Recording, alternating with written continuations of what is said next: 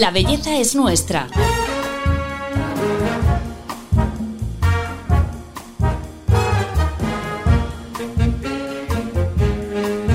Un podcast de Telva. Lo hemos oído cientos de veces. Para envejecer bien y con salud es necesario llevar una alimentación saludable, tener buena calidad de sueño y hacer ejercicio. Pero ¿por qué nos cuesta tanto cumplirlo? Hoy lo analizamos. Hola a todos, soy Paloma Sancho, bienvenidos al podcast de Telva. En España, el porcentaje de personas que hacen ejercicio con frecuencia aumentó en los últimos años hasta llegar al 48%.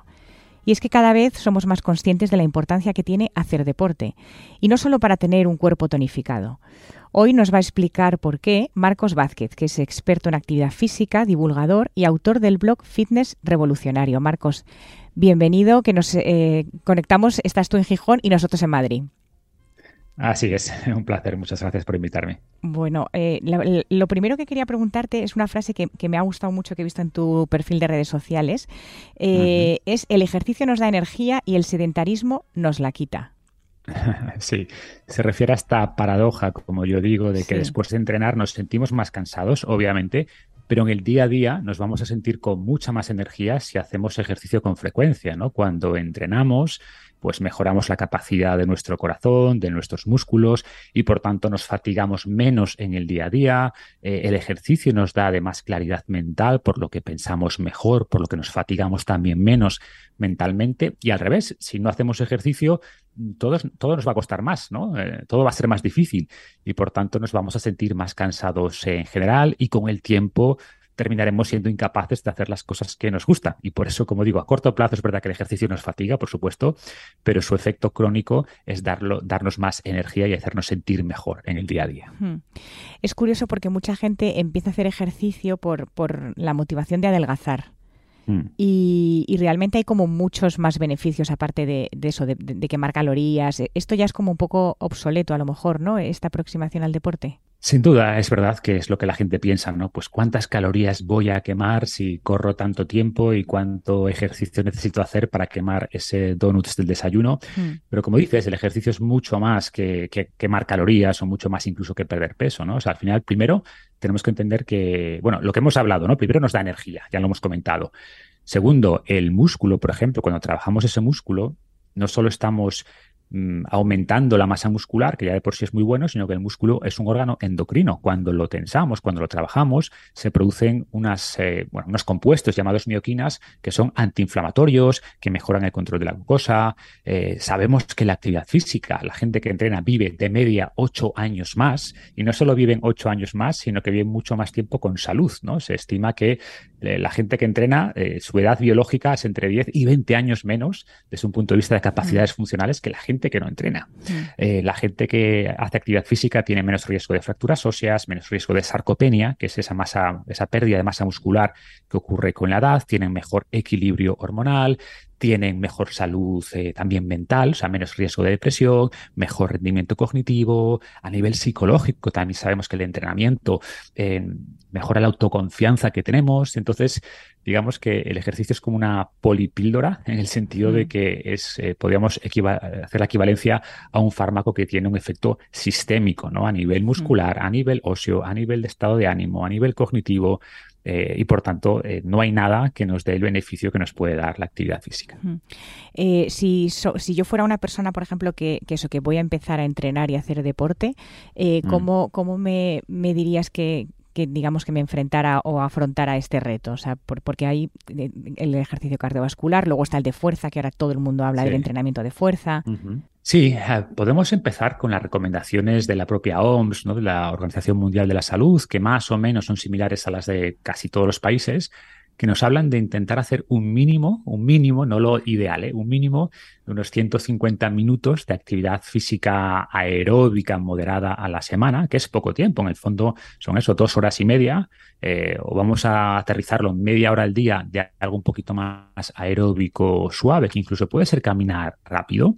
Eh, si estás empezando, y después dos sesiones de entrenamiento de fuerza. Y como bien dice, se habla mucho de ello y con razón, porque durante décadas solo se hablaba de actividad física aeróbica, ¿no? Mm. El cardio era el rey y está muy bien hacer esa actividad aeróbica de baja intensidad, pero cada vez más estudios, como decía, pues eh, nos hablan de la importancia de estresar un poquito más ese músculo, tanto para evitar esa pérdida muscular, por todos los beneficios que comenté de la activación de esa musculatura, y por tanto eso sería como lo básico, ¿no? Esos, esos 150 minutos o dos horas y media en total de actividad física aeróbica ligera, más dos sesiones de 30 45 minutos de, de fuerza. Por concretar, ¿A qué llamamos fuerza? Pues puede ser básicamente empezar a entrenar con el propio cuerpo. Ni siquiera tienes que ir al gimnasio, a la zona de hierros. Puedes empezar con ejercicios sencillos que luego podemos comentar en tu casa en sesiones cortas. Por lo tanto, es una inversión relativamente pequeña de tiempo para un beneficio enorme. No estamos hablando, que a mí eso me parece interesante, de, muscular también como se entendía antiguamente, ¿no? Que es coger muchísimo peso, por ejemplo, ¿no? ¿Es mejor con tu propio peso o con muy poco peso hacer el entrenamiento de fuerza? Para empezar, sí. Yo siempre digo que esto antes de intentar controlar objetos externos, intenta controlar tu propio cuerpo, ¿no? Uno de los beneficios de entrenar, además, es que previenes el riesgo de caídas, ¿no? Porque mejoras tu estabilidad, tu control corporal, pero es verdad que una vez que ya tienes un buen control de tu propio cuerpo, sí es bueno incorporar eh, objetos externos, aprender a controlar objetos externos, porque en la vida real, pues también vas a tener que cargar con la, yo qué sé, las bolsas de la compra, con tus hijos, tus nietos, y es bueno también, pues, levantar peso, ¿no? Pero recomiendo empezar con el propio peso y después incorporar pesos externos. Y esto no implica, es verdad que cuando hablamos de entrenar fuerza, y sobre todo en las mujeres, eh, se imaginan estos cuerpos muy musculados y dicen, yo no quiero ser así, no quiero verme así.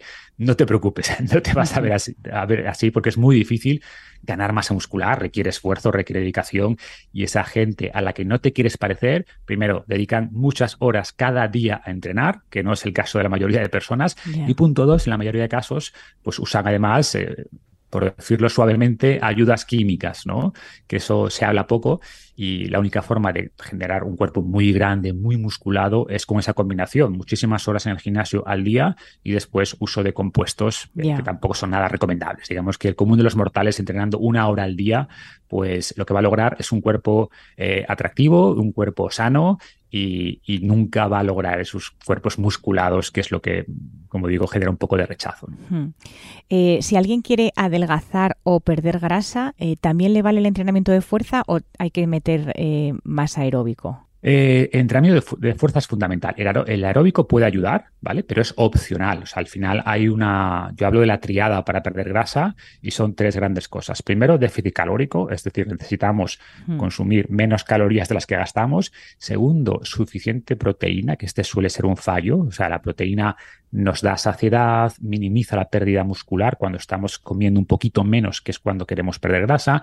Y el tercer gran componente es el entrenamiento de fuerza. Por lo mismo, punto uno, porque minimiza la pérdida muscular y además permite lo que llamamos la recomposición corporal, es decir, permite, entre comillas, eh, reemplazar grasa por músculo. Y ojo, no es que la grasa se convierta en músculo, pero podemos usar la, energía que está en la grasa para desarrollar masa muscular. Y esto es más importante, ¿no? O sea, más que pensar en cuántos kilos voy a perder, hmm. se trata de pensar en cómo voy a perder grasa y ganar músculo. Y eso es eh, más importante que si pierdo dos kilos o lo que me diga la báscula. claro, esta es otra, otra otro concepto que he visto en tus redes, que es que em, eh, asociamos todo al peso, ¿no? Entonces a mí me gusta porque mm. ponías una foto de una, eh, pues no, sé si será alguien que a lo mejor entrena contigo, y estaba eh, en una foto sin trabajar el cuerpo y en otra muy trabajado y pesaba lo mismo, o sea que ya no es el tema de, perder peso. Sí, sí, es un, caso totalmente real, ¿no? Y, hay muchos ejemplos. O sea, al final em, es verdad que por, por un lado el músculo es un poco más denso, un 10-20% más denso que la grasa, por lo que, por sí eh, ocupa menos. Por lo tanto, hay gente que dice, ostras, pues no he perdido mucho peso, pero he perdido varias tallas. Esto es mm. normal. Y por otra parte, si pierdes 3 eh, kilos de grasa y ganas 3 kilos de músculo, y esto es perfectamente posible, es esto que llamamos la recomposición corporal, te vas a ver muchísimo mejor en el espejo a pesar de que no veas un cambio en la báscula o que el cambio en la báscula sea muy pequeño. Sí, o sea, no, notas pérdida de volumen, ¿no? Claro, o sea, pierdes volumen, por lo que digo, ¿no? Porque el, músculo es, es menos, es un poquito más denso y ocupa menos volumen. Y por tanto tú vas a ver que la ropa te queda mejor, vale. pero no, no ves un, eh, un, cambio en la báscula, no ves un cambio importante en, en, peso. el peso, vale. claro, y por eso le digo a la gente, no te, no te fijes solo en la báscula, o sea, la báscula, ojo, no la ignores, es una métrica más, pero no es la única y en muchos casos no es la principal. Hmm. Queremos, por un lado, ¿no? y también me gusta hablar de métricas menos fisiológicas, cómo te sientes. Hay gente que dice, igual he perdido poco, pero me siento mucho mejor, con más energía, como decíamos antes. Genial, eso es una señal de progreso muy clara, ¿no? Y luego, como digo, la métrica más importante para mí es la recomposición corporal. ¿Cuánta grasa has perdido y cuánto músculo has ganado? Y ese, ese cambio, esas métricas son mucho más importantes que la variación neta de kilos, que te dice algo, pero es parcial la información que te da. Ya. ¿Qué zonas tenemos que tener musculadas sí o sí? Porque, por ejemplo, eh, yo he leído que el glúteo, eh, por ejemplo, es una zona que, de la que depende mucho nuestro equilibrio. ¿Eso es así? Sí, hay que entender que los glúteos son los músculos más fuertes y más grandes del cuerpo, ¿no? O sea, en los glúteos no es casualidad que sea una zona que nos resulta atractiva porque eh, evolutivamente estamos diseñados para evaluar esa zona, porque unos buenos glúteos son un buen indicador de potencia atlética. ¿No? O sea, al final grandes, los velocistas, por ejemplo, pues tienen grandes glúteos porque ahí está buena parte de nuestra capacidad atlética. ¿Qué ocurre? Pues que en el mundo moderno los glúteos los usamos básicamente como acolchonamiento para sentarnos, ¿no? Entonces se atrofian y por tanto es importante efectivamente trabajar esos músculos que ya de por sí son muy importantes para mantener la postura, para eh, ejercer esa, esa potencia atlética y además son músculos que, pues por el estilo de vida moderno, tienden a, atrofiarse, ¿no?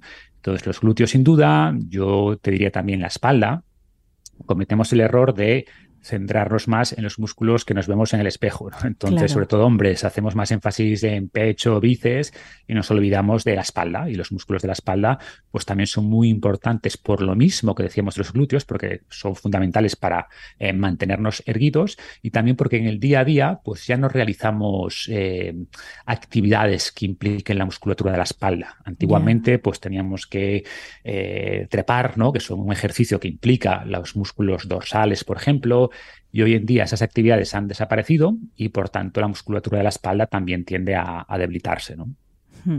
Eh, ¿Y el abdomen? También, sí, es verdad que mm, lo único que cuando hablamos del abdomen, pues solemos pensar en el recto abdominal, en la tableta de chocolate, los famosos six packs, ¿no? Sí. Y, esa zona que llamamos ahora más bien core son muchos más músculos. Y es verdad que el core, esa zona abdominal, y cuando digo abdominal no solo el six-pack, sino toda la musculatura, si nos imaginamos como un corset, tenemos músculos alrededor de toda esa zona que tenemos que, que, trabajar porque esa zona pues, nos da estabilidad, por ejemplo, protege la espalda, una buena una buena musculatura del core, pues por ejemplo evita lesiones en, la columna vertebral, entonces sin duda es una zona importante. Em, ¿cuál, sería, ¿Cuál sería la mejor forma de hacer abdominales? Que también aquí ahora hay como mucha muchas versiones que los tradicionales dicen que pueden ser más lesivos, que no, que es mejor hacer las planchas, que es mejor. ¿Cuáles serían los mejores? A ver, pues lo ideal, como decía antes, al final hay muchos músculos involucrados en ese core abdominal y lo suyo es hacer distintos tipos de músculos, ¿no? Es verdad que los abdominales, al contrario de lo que mucha gente cree, son músculos que no solo crean movimiento, que sí, sino que están también muy pensados para prevenir el movimiento, para evitar pues, que eso, que giros rápidos en la columna, por ejemplo, pues, eh, pues lesione la columna. ¿no? Entonces, a mí me gustan mucho ejercicios que llamamos isométricos, que se refiere a que no tienen movimiento. Por tanto, las planchas, tanto planchas frontales como planchas laterales, para trabajar los oblicuos, que son los músculos abdominales laterales, pues son muy interesantes. Y después también me gustan pues movimientos que no se suelen incluir que son como con giro, ¿no? Por ejemplo, coger una banda de resistencia por un lado y girar el torso para trabajar también esa musculatura lateral. Entonces hay muchas formas y, es verdad que los famosos abdominales o sit-ups que se dice en inglés no son la mejor forma de, entrenar esa musculatura. Eh, porque no solemos hacer multitud de ejercicios repetitivos en nuestro día a día. ¿no? Hmm. Y por otra parte, eh, también hay que entender que cuando hacemos ejercicios con el cuerpo completo, como flexiones, como dominadas, sentadillas incluso con peso, pues la zona abdominal ya está trabajando, porque tiene ese papel que decía antes, pues de, de estabilidad. Entonces, lo bueno de entrenar con ejercicios que se llaman compuestos, ¿no? multiarticulares, es que la zona abdominal siempre está recibiendo un poco de estímulo y si además lo complementamos con ejercicios un poquito más analíticos, más dirigidos, más centrados en esa zona, pues tienes un entrenamiento de abdomen muy bueno. Marcos, ¿es mejor entrenar todos los días poco, en plan 15 minutos, o, mm. es mejor eh, dos días a la semana y pegarte la paliza? O sea, es mejor más frecuencia y menos volumen. Eso en general. ¿Qué ocurre? Que hay un, normalmente hay un coste de, transacción, ¿no? De calentar, de empezar a entrenar o que tengas que ir al gimnasio. Hmm. Entonces es, normal que haya gente que prefiere ir tres días a la semana al gimnasio y hacer sesiones más largas que hacer media horita todos los días, que sería lo ideal, ¿no? O sea, tenemos muchos estudios que nos dicen que no solo importa la cantidad total de actividad física, sino también la distribución. Los llamados eh, weekend warriors o guerreros de fin de semana, que lleva una vida súper sedentaria de lunes a viernes y luego el fin de semana que tiene más tiempo, pues se machacan, ¿no? Y horas y horas y horas ahí en la cinta, corriendo, tal. Pues por supuesto eso es mucho mejor que ser también sedentario el fin de semana, pero lo que nos dice la evidencia es que las personas que incorporan un poco de actividad física cada día tienen mejores resultados que los que son sedentarios durante muchos días y luego acumulan mucha actividad física en poco tiempo. Es un poco como la comida, ¿no? Pues mejor comer bien todos los días que comer mal muchos días y luego dos días perfectos o al revés. Ya, ya, ya. Bueno, esto, el, tema de entrenar en casa yo creo que ha ayudado mucho, ¿no? A, hacer posible también esto de... Claro, sí, a mí me gustan mucho los programas que te permiten entrenar en casa. o recomiendo a la gente que monte su pequeño gimnasio casero. Y quizás si te motiva el gimnasio, pues puedes ir sin problema, pero quizás esos días que por lo que sea no tienes tiempo, pues puedes hacer una rutina sencilla en casa de 20, 30 minutos y has cumplido, ¿no? Quizás no sea la rutina perfecta, de la duración perfecta, pero es mucho mejor hacer eso que no hacer nada. Hmm. Ahora me gustaría que habláramos del entrenamiento eh, femenino, de la diferencia que tiene pues la forma de entrenar los hombres y mujeres, pero antes vamos a, escuchar una historia sobre una sociedad que, siempre le dio mucha importancia al entrenamiento de las mujeres.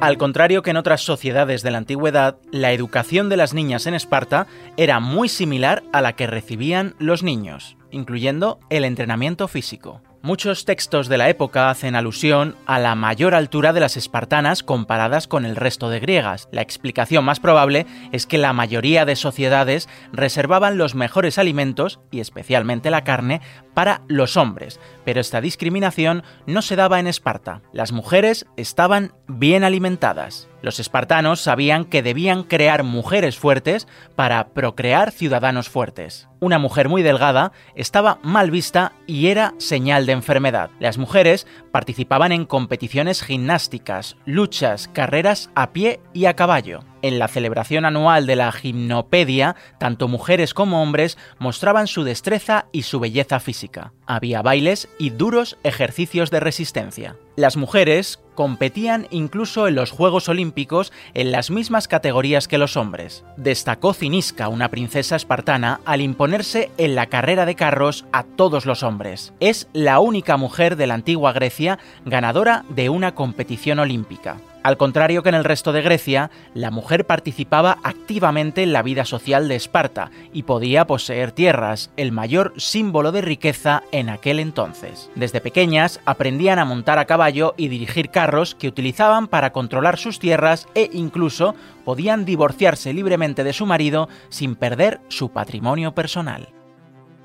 Marcos, qué curioso eh, esto de, que eh, animaran tanto a las mujeres a, entrenar ¿no? En, Esparta. Sí, era una sociedad que, ojo, tenía sus cosas, no era una sociedad muy militarizada, pero a su vez se distinguía de otras de la época en el sentido de que daba mucha libertad a las mujeres, de que no tenían esos, esos eh, por así decirlo, sesgos tan marcados de lo que se supone que tiene que hacer una mujer, que las mm. educaban tanto en lo intelectual como en lo físico de manera muy similar a, los, a los niños, a los chicos, a los hombres. Y creo que es un ejemplo pues que, destaca de esa era antigua. ¿no? Y ahora, eh, ¿cómo tenemos que entrenar diferente mujeres y hombres? Eh, eh, ¿Lo hacemos de, con, objetivos diferentes o, tipos de ejercicios diferentes? Te diría que en lo esencial no. Al final somos mucho más parecidos que distintos y por tanto el entrenamiento y la forma en la que se aborda la programación de ese entrenamiento y los ejercicios son esencialmente los mismos, sobre todo al principio. Es verdad que después, cuando ya progresas, eh, avanzas, quieres especializarte más, pues sí tiene sentido empezar a considerar esas eh, diferencias anatómicas que evidentemente existen y son reales, pero ya es para gente que quiere diferenciarse un poco más. También es verdad después que hay objetivos ligeramente distintos, o no tan ligeramente. Los hombres en general gravitan más hacia entrenamiento más del cuerpo superior, pecho, brazos, y a las mujeres en general les interesa más pues trabajar la zona de los glúteos que decíamos antes, las piernas, y esos eh, objetivos pues también hay que respetarlos, ¿no? Intentando que no se generen cuerpos eh, desequilibrados, ¿no? Al final hay hombres que nunca entrenan pierna y eso es un error, o piensan ya salgo en bici o ya juego al fútbol, pues no hace falta entrenar pierna, no, tienes que hacer pierna y tienes que hacer glúteos. Y al revés, mujeres que nunca entrenan bíceps o que nunca entrenan pecho porque dicen no quiero ganar mucha masa muscular, como decíamos antes. Y entrenar, incluir ejercicios que fortalezcan esas zonas, también es muy importante porque sabemos que cuando hay desequilibrios musculares, pues hay más riesgo de lesión. Entonces, ah. ambos deben tener un cuerpo equilibrado, entrenar todos los músculos, pero después tiene sentido en función de las zonas que cada, cada sexo quiera destacar, pues que se incluyan un poquito más de énfasis o que se haga un poco más de énfasis en unas zonas que en otras. ¿no? ¿Por qué eh, alguien que se propone entrenar, por qué nos cuesta tanto? ¿Por qué fracasamos tanto cuando queremos engancharnos al ejercicio? Bueno, porque digamos que el ejercicio, no, no, estamos cableados para hacer ejercicio. O sea, cualquier ser vivo, cualquier animal que en la naturaleza gastase calorías sin motivo, pues no hubiera sobrevivido, ¿no? Nuestro cerebro está cableado para, para ahorrar energía, para ser eficiente. Y para bien o para mal, vivimos en un mundo que no nos obliga a gastar energía. Y cuando el entorno no nos obliga a, gastar energía, pues no la gastamos. Y cada vez tenemos un entorno pues que cambia más, el, o, sea, o que reemplaza la energía muscular con la energía eléctrica o del gas, ¿no? Tenemos escaleras mecánicas, el coche que nos lleva de un lado a otro, los ascensores, entonces nos movemos poco porque nuestro cerebro está diseñado para ahorrar energía. Esto a nivel conceptual, ¿no? Mm. Y, después creo que también la gente no hace un poco el ejercicio de pensar, oye, ¿qué tengo, qué, qué me gusta? ¿Qué cosas puedo hacer? ¿no? Eh, o también nos marcamos objetivos muy ambiciosos. Bueno, pues mañana cambio de vida, voy a empezar a ir al gimnasio cinco días a la semana, voy a hacerlo todo perfecto. Y esto es un error porque aguantas tres días. Hmm. Entonces yo recomiendo a la gente, empieza poco a poco, primero con algo que te guste, más allá de lo que yo te pueda decir, no, lo perfecto sería hacer esto y dos entrenamientos de fuerza y estos ejercicios. Y eso está bien, tómalo un poco como, como guía, pero al final tienes que hacer algo que te gusta. Y si a ti te gusta, me invento el yoga o el body pump. O... Bueno, pues empieza ahí, haz eso, o el spinning, da un poco igual. La idea es empezar y si encuentras algo que te guste, va a ser mucho más probable que arranques. Y ya después, cuando cojas un poco el hábito, podrás ir incluyendo otras actividades, ¿no? También creo que hay eh, otro problema, que hay falta de claridad sobre lo que tienes que hacer, ¿no? Hay mucha gente que se apunta al gimnasio, al gimnasio y dice, bueno, ¿y ahora qué hago? ¿no? Y hace cosas un poco aleatorias. Por eso la importancia de contar con un plan, con un programa que te guíe, que te mm. asesoren, idealmente un entrenador, y si mm. no, pues oye, un programa como los que tengo yo, que te diga, pues primer día, día uno esto, día dos esto, día tres esto, te va guiando y esa guía te da claridad y es más, más probable que, que la cumplas, ¿no? Y más cosas. O sea, yo creo que también encontrar el momento adecuado. O sea, creo que la gente pues le cuesta, ¿no? Porque al final no le damos prioridad, entonces llenamos la agenda con cosas. Hmm. Oye, agéndate cuándo lo vas a hacer, cuándo te viene mejor. A primera hora, antes de que empiece la vorágine del día, eh, a última hora, en la hora de la comida, en el trabajo, o sea, busca ese momento. Y segundo, creo que, bueno, segundo, ya no sé por, dónde voy, eh, hmm. creo que la gente falla porque se siente sola, ¿no? Porque nos cuesta hacer las cosas en solitario, es mucho más fácil cambiar cuando estamos acompañados.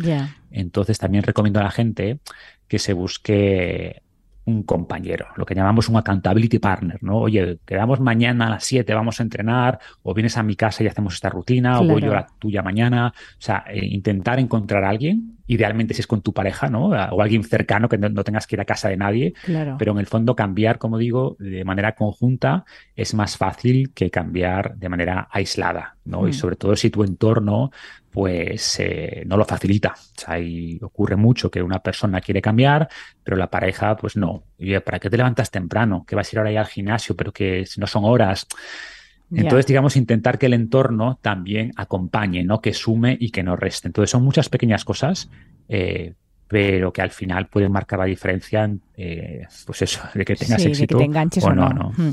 Otro tema que me gustaría eh, preguntarte, em, ¿cuál es la mejor hora? Si nos vamos a plantear introducir el ejercicio y el entrenamiento en nuestro día, la mejor hora para meterlo y luego también si hay que comer antes, si hay que comer después y qué sería lo ideal tomar. A ver, la mejor hora es la en la que puedas. Quiero decir que es verdad que hay estudios que nos dicen que para unas cosas, por ejemplo, eh, vas a tener mejores resultados si entrenas eh, a media tarde, que es cuando la temperatura corporal del cuerpo es mayor, pero las diferencias son tan pequeñas y dependen de qué variable quieras optimizar que es absurdo, ¿no? Intentar encontrar la hora óptima en función de variables fisiológicas. Al final, la mejor hora es cuando puedas. Yo recomiendo a la gente que tenga una vida ajetreada que lo haga a primera hora. ¿Por qué?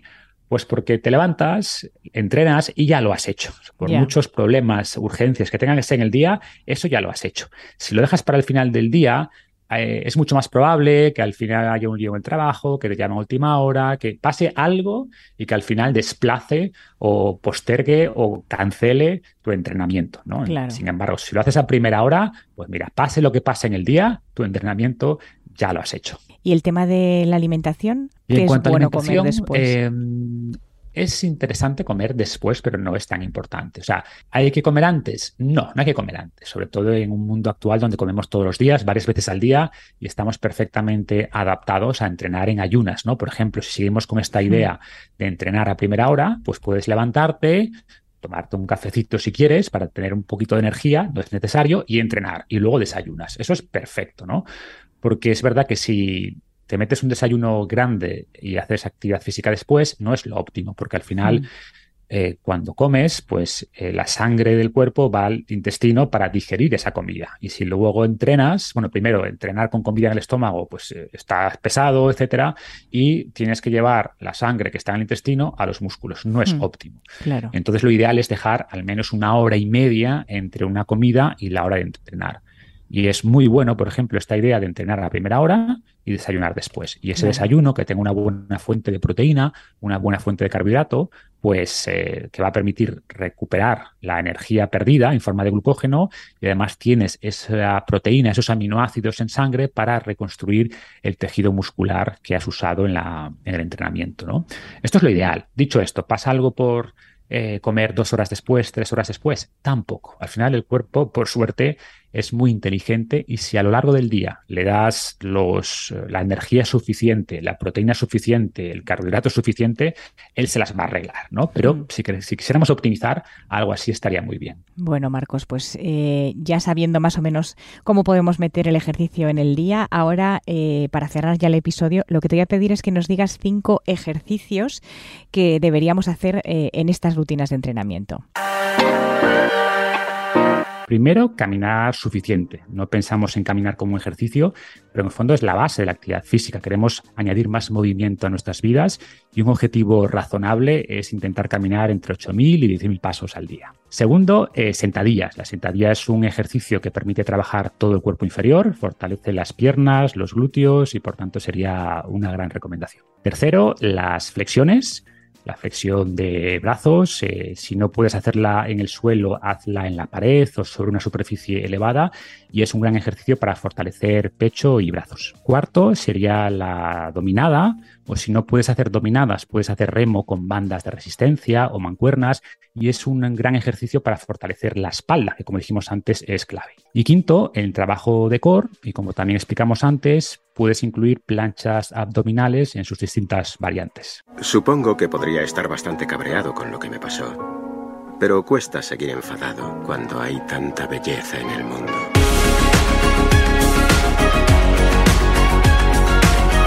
La belleza es nuestra. Un podcast de Telva. Bueno, pues hasta aquí el capítulo eh, de hoy. Marcos, muchísimas gracias. Gracias a vosotros, ha sido un placer. Esperamos que mucha gente se anime a hacer ejercicio y a entrenar y, ganar en salud. Y a todos vosotros que nos escucháis eh, siempre, os agradecemos que estéis ahí y os esperamos en el próximo capítulo de La Belleza es Nuestra. Hasta pronto.